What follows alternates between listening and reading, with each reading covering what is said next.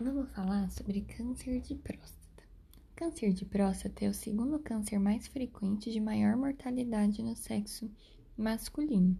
A incidência aumenta com a idade, sendo que indivíduos com 80 anos, 50% serão acometidos e é, virtualmente, né, se todos atingissem os, até os 100 anos de idade, todos teriam câncer de próstata. Então, a prevalência é realmente muito grande. Falando sobre fatores de risco, né? Principal, com certeza, é antecedente familiar positivo. Duas gerações acometidas por câncer de próstata na família aumentam seis vezes o risco do indivíduo desenvolver. A incidência é 70% maior em negros e 70% menor em índios quando comparada à frequência em brancos. Fatores dietéticos: tem fatores dietéticos que aumentam o risco e fatores dietéticos protetores para o câncer de próstata. Quais são os de risco? Dieta rica em alimentos de origem animal e pobre em vegetais. E os de proteção são selênio, vitamina E, zinco, soja e licopeno. Existem alterações hormonais que são possíveis, testosterona, dihidrotestosterona, FSH, LH estradiol, que podem acontecer nos indivíduos, mas elas não estão associadas a fator carcinogênico, elas não implicam em fator de risco, essas alterações hormonais. No entanto, em um câncer já estabelecido, ela pode alimentar esse câncer, né? Ela pode acelerar o crescimento da neoplasia ou simplesmente num tecido prostático normal pode aumentar a proliferação desse, desse tecido, né? Falando em proliferação do tecido prostático, a hiperplasia prostática benigna ela não é fator de risco para câncer de próstata. Outros fatores que podem às vezes gerar confundimento que não são fatores de risco para câncer de próstata seria tabagismo e etilismo. 98% dos cânceres de próstata vão ser adenocarcinomas, porque elas, eles têm origem do epitélio do, dos ácidos prostáticos, que é glandular. Maioria deles, 75% dos casos, são periféricos, né, na glândula, é, que é, porque justamente a periferia corresponde a 70% do volume do órgão, né? Então, existe, existe essa correlação. E outra correlação interessante a fazer com, é, quanto a essa localização periférica é que é por causa disso que faz o, a, o toque retal, né? Porque ele vai pegar a região periférica posterior, então é possível nódulos ou, ou lesões a partir de um centímetro, elas podem ser tocadas pelo exame de toque retal.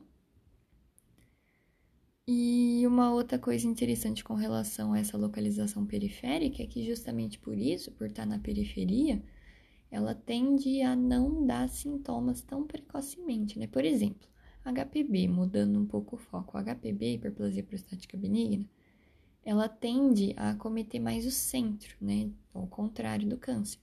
E isso faz com que, né? Lembra que no, no meio da próstata passa a uretra prostática. Então, uma hiperplasia nesse meio aí vai fazer surgir sintomas urinários, obstrutivos, irritativos, né? Mais precocemente por causa desse, desse acometimento central da HPB. Diferentemente, no câncer de próstata, como ele é mais periférico, os sintomas eles tardam mais a acontecer e eles são mais agudos. Ele, eles acontecem aí, obstrução mais aguda, enquanto que na HPB é um negócio mais prolongado, vai aos poucos, né? Os, nos pacientes com esse adenocarcinoma de próstata, uma coisa bem importante é a questão da diferenciação glandular, né? É, esses ácidos prostáticos, é, eles podem, assim, essa neoplasia, ela pode se assemelhar à glândula, ao ácido prostático, seria bem diferenciado, ou ela pode ser indiferenciado, que indica um pior prognóstico. E esse padrão histológico, ele é definido pelo score de Gleason, né? O, o score de Gleason, ele vai, ele vai falar pra gente o que, que é bem diferenciado, o que, que é pouco diferenciado. Como ele é formado, né? Ele vai de 1 a 5, sendo que 1 é bem diferenciado e 5 é indiferenciado. E só que como é, é difícil, né? A maioria dos cânceres de próstata não tem homogêneo, né, para falar, ó, é tudo pouco diferenciado ou é tudo bem diferenciado nesses fragmentos de biópsia da próstata. É difícil, geralmente esses padrões são heterogêneos. Por isso que para o score de Gleason, na, na verdade, eu faço uma somatória dos dois padrões mais prevalentes, nos que ocupam maior área. Então, aí eu posso somar um mais um para dar dois, que é o, o score do, do tipo de adenocarcinoma melhor diferenciado possível. Agora, um totalmente indiferenciado vai somar 5 mais 5, que é 10. Então, o score vai de 2 até 10. Sendo que de 7 para cima eu já considero alto, já considero bem, bem ruim, né? um prognóstico pior, porque ele é indiferenciado. O estadiamento ele vai depender desse score de Gleason histológico, do volume da neoplasia, do PSA, do, dos fragmentos da biópsia, da condição clínica do paciente, né, importante. Quanto aos níveis de PSA, vamos falar. O normal seria até 2,7, depende da idade, né? Até os 50 anos é até 2,5, entre 50 e 60 até 3,5, entre 60 e 70 anos até 4,5, e acima de 70 anos você tem aí um PSA normal até 6,5. Aí esse PSA ele vai mudar de acordo com, com a extensão mesmo da doença, existe uma certa proporção. Tumores localizados, eles costumam ter PSA de até 20. Doença regional extraprostática, de 20 a 80. Já a neoplasia disseminada com metástase, o PSA pode ultrapassar o valor de 100. Então, tem essa relação.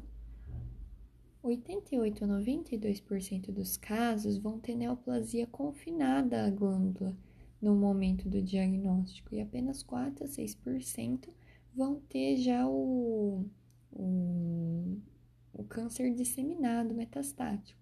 Essas metástases frequentemente vão acometer mais ossos da bacia, coluna lombar, fêmur e costelas. E menos frequentemente a gente vai ter cérebro e crânio. São as metástases paradoxais, né, que chamam. Quanto à sintomatologia, a gente acabou falando já um pouco, né? Os tumores, como eles são periféricos, eles costumam ser assintomáticos, circunscritos, quando, quando circunscritos à próstata, né? Mas no caso, quando ele começa a ser localmente, avançado, ele pode gerar sintomas obstrutivos e irritativos, porque ele já passa a cometer a uretra. E esse aparecimento de sintoma de obstrução tende a ser súbito, enquanto que na HPB ele é mais lento. Nos casos de metástase já podem acontecer, mas são menos frequentes, pode dar dor óssea, uremia, anemia, perda de peso, adenopatia, linfedema, trombose venosa, etc.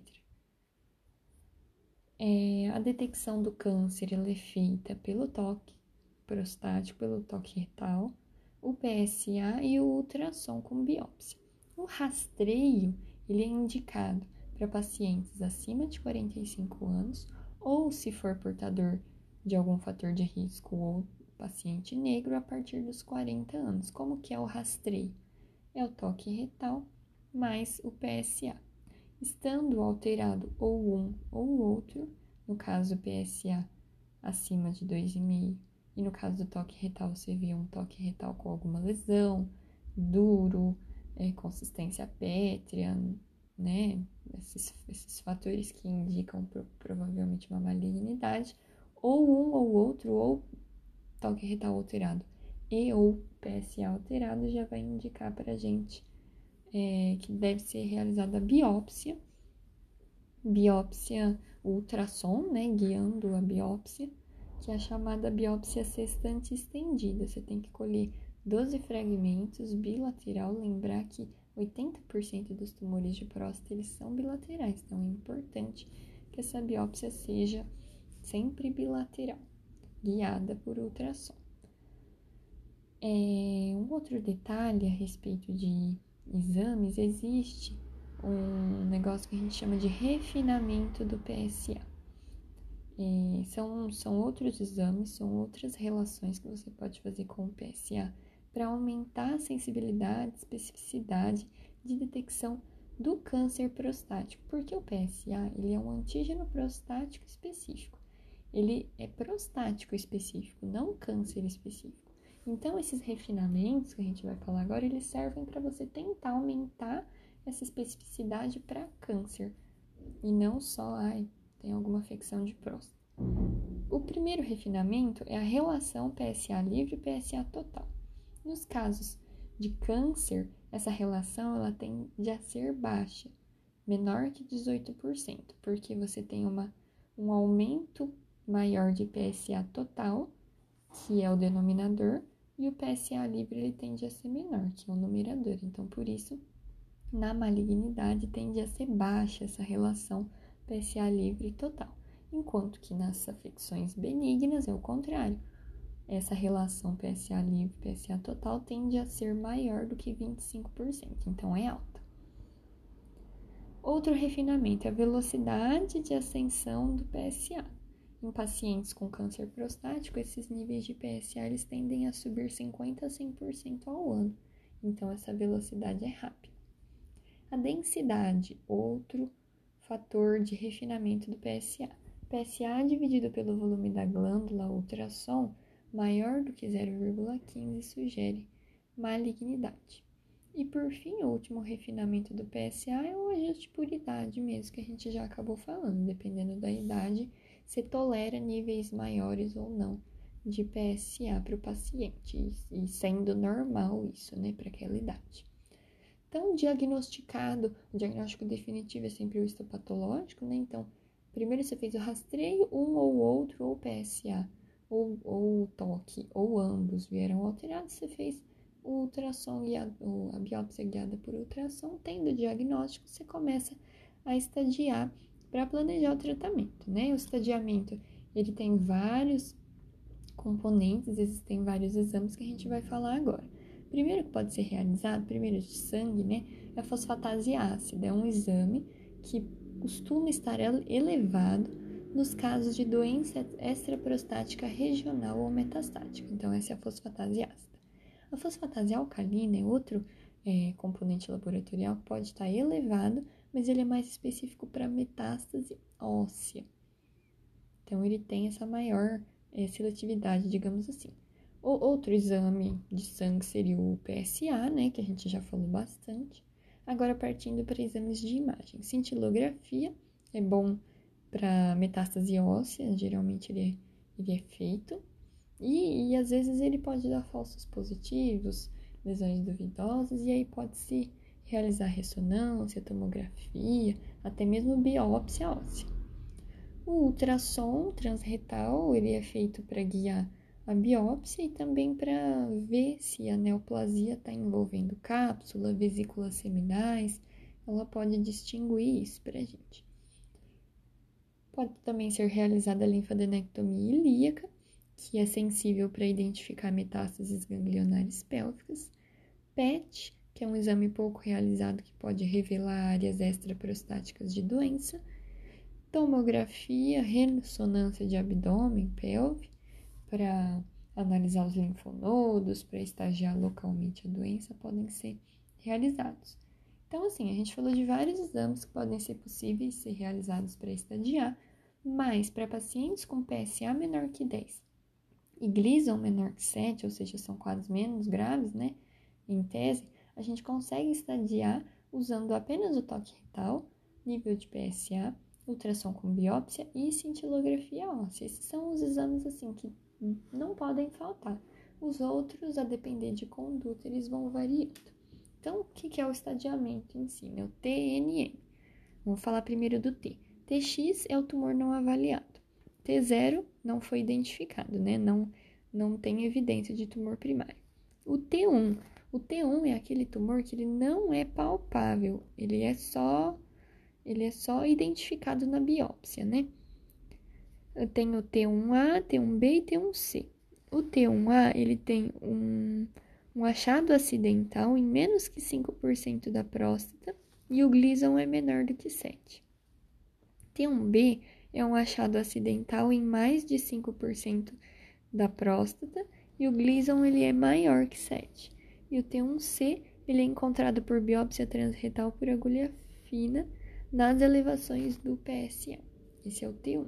Então, clinicamente, ele não, não é palpável ou visível. É, T2 agora. O T2 é aquele palpável confinado à próstata, podendo ser T2A, que ele é uni, ele só tem um, ele só está presente em um dos lobos, ou T2B, que acomete os dois lobos prostáticos. É, de, a direita e a esquerda, né? Acomete mais de um lobo. O T3, ele é, ele é aquele tumor que sofre extensão extracapsular ou para vesícula seminal, sendo que o T3A extracapsular unilateral poupando a vesícula seminal, T3B vai atingir bilateral extracapsular e o T3C que vai invadir as vesículas seminais, não importando aí a uni ou bilateral, né? T4 é aquele tumor que se estende para órgãos adjacentes, pode ser para reto, bexiga, uretra, etc. Agora o N, o N, o NX não avaliado, N0 não tem linfonodo acometido, N1 metástase para um linfonodo pélvico menor que 2 centímetros, N2 linfonodo entre 2 e 5 centímetros ou alguns menores que 2 centímetros, e N3 pelo menos um linfonodo maior do que 5 centímetros. Agora o M, MX não foi avaliado, M0 não tem metástase e M1 tem metástase à distância, sendo M1A para linfonodos não regionais, M1B para ossos, M1C para outros locais. Então, para você tratar, esse é o estadiamento, né? Para a gente tratar, então a gente vai depender desse estadiamento, da extensão da doença, o grau histológico e as condições gerais do paciente, obviamente. Então, a gente subdivide em vários grupos, né? De acordo com, com as condições do tumor, para a gente tratar. Então, tem o tratamento do câncer localizado, tratamento do câncer localmente avançado, câncer disseminado, câncer hormônio refratário e situações especiais. Então, são esses cinco grupinhos que a gente tem que saber distinguir as terapias. Primeiro, câncer localizado. Câncer localizado, a gente vai empregar cirurgia radical. O que, que é a cirurgia radical? Ela é chamada prostatovesicolectomia radical extracapsular extraperitoneal retropúbica. Esse nome grandão. É a cirurgia radical, é, é tirar tudo, basicamente.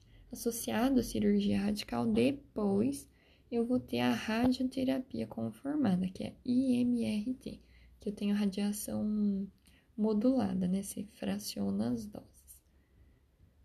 E essa conduta ela vai ser adotada no caso de pacientes que tenham uma sobrevida de 10 anos ou mais, pelo menos. Por quê? Paciente que tem uma, uma sobrevida menor que 10 anos, ou porque é muito idosinho, ou porque tem muita comorbidade, costuma-se adotar a, a orientação conservadora, a vigilância clínica, basicamente. Você só vai acompanhar a pessoa, ela não vai, ela vai morrer com câncer, mas ela não vai morrer de câncer nesses casos.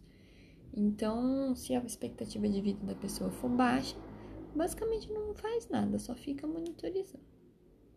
Se a pessoa tiver uma expectativa de vida maior, tiver condição, então ela vai ser submetida a cirurgia radical e a radioterapia depois. A cirurgia ela tem complicações como impotência sexual e incontinência urinária.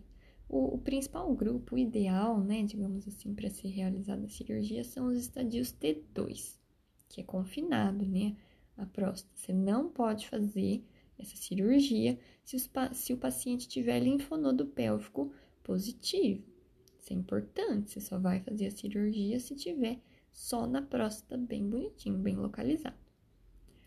Agora, o tratamento do câncer localmente avançado é aquele que a doença avança para tecidos periprostáticos, mas sem metástases aparentes. Além disso, você vai indicar para pacientes com PSA maior que 20, score de Gleason entre 9 e 10, e nos quais a chance de envolvimento periprostático seja elevada, né, nesses dois casos. Nesse caso de tratar a doença localmente avançada, você vai fazer hormonioterapia antiandrogênica por três anos, associada à radioterapia externa iniciada no terceiro ou quarto mês é, de tratamento.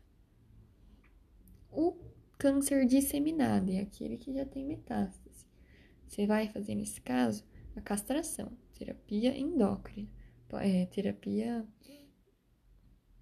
de castração, pode ser cirúrgica, seria a orquiectomia bilateral, ou a química, com a supressão da liberação hipotalâmica de LH e FSH, se dando o análogo de GNRH.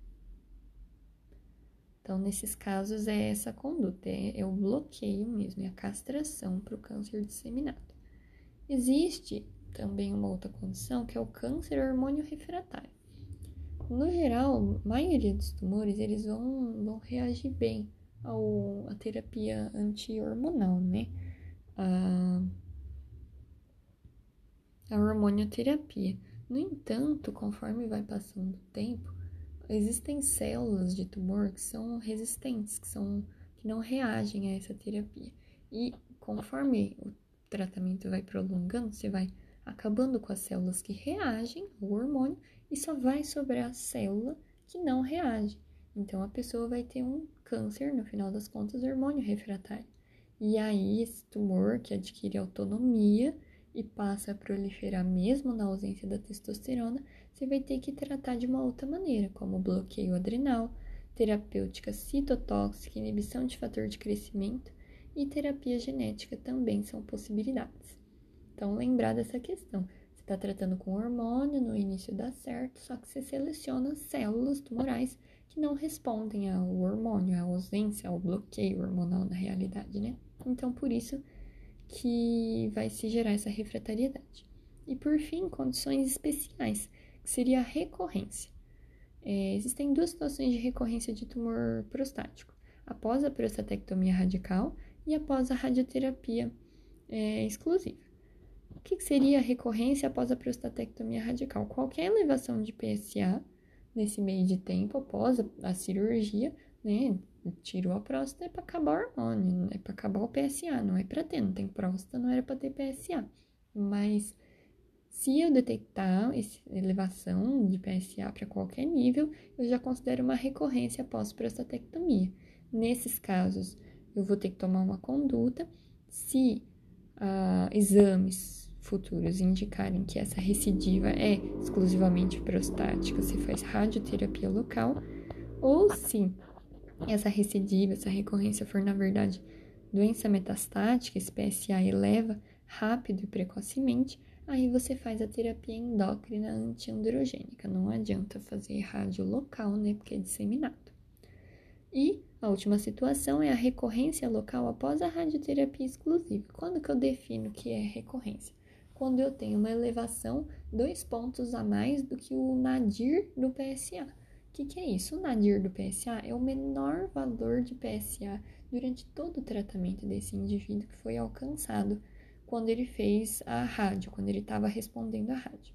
Então, você pega esse valor, é, o menor valor que essa pessoa já chegou a ter de PSA e acrescenta duas unidades. Se esse paciente ultrapassou esse nadir mais duas unidades, eu falo que ela teve uma recorrência local após rádio exclusiva. E aí eles podem ser tratados com ablação endócrina antiandrogênica ou prostatectomia radical. Então são essas as opções terapêuticas.